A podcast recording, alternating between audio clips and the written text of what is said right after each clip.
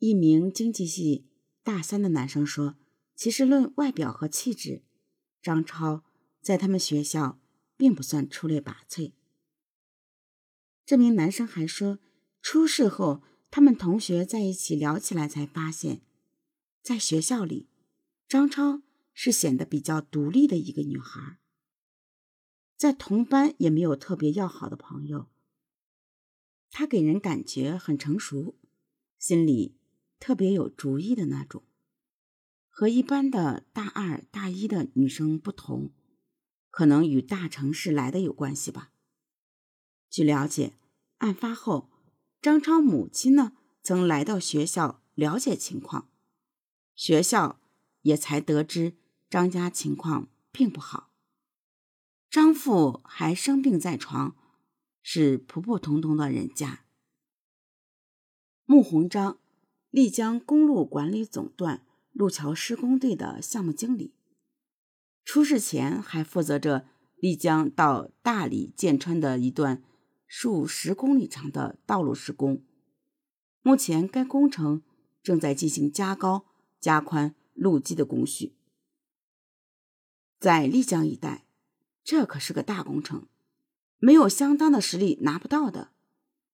一名曾和穆鸿章打过交道的生意人说：“他这个人社交圈子很大，出手又阔绰，在丽江公路承包这些事情上，也算一号人物的。这些年是赚了些钱的。上世纪九十年代，从昆明理工大学毕业后，穆鸿章曾到一家林业公司工作过。几年后。”转到丽江公路管理总段工作，熟悉他的人都称其为木工。在一九九六年丽江大地震后，因为路桥工程增多，穆鸿章开始在公路总段承包了一些修路架桥的工程，并从此发迹，生意呢越做越大，钱也越挣越多，成了行业里有头有脸的人。后来，这名出身农家的大学生，在村里人和亲属羡慕的眼神中，先后在城里买了房、买了车，还把父母也接到了丽江城，和他们一起生活。但是，谁也预料不到，这样一个出息的人，会在事业蒸蒸日上时死于非命。一月九日下午。我们见到了穆鸿章的妻子李女士，她左臂戴着黑纱，神情黯然。她说：“她根本不相信社会上这些说法。凭女人的第六感，我不相信我的丈夫会做出那样的事情。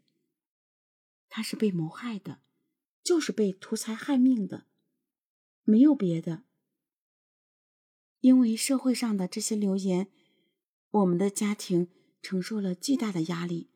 希望社会上不要再议论这个事情了。这名做小学老师的女人说话十分得体。她说：“尽管周围都在议论她家的事情，但她还得坚强起来。”穆鸿章的父母受打击很大，已经卧床不起了。在她眼里，丈夫穆鸿章是一个很顾家、很负责任的男人。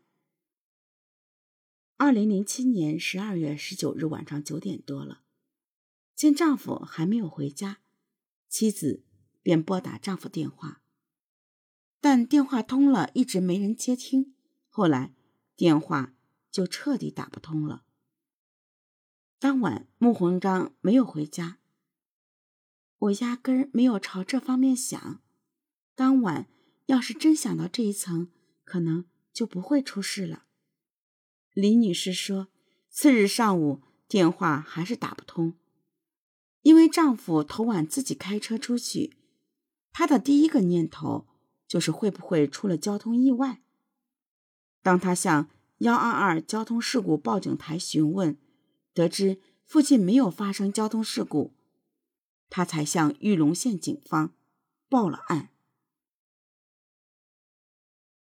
他为什么要杀他？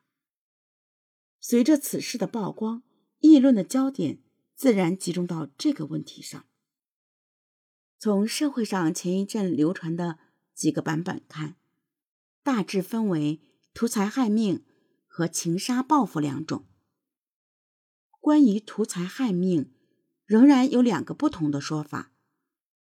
一个说是穆鸿章曾向张超炫耀有一张三百万的银行卡，结果呢，张超起了邪念，随雇佣人进行抢劫，并在抢劫过程中将穆鸿章杀害分尸。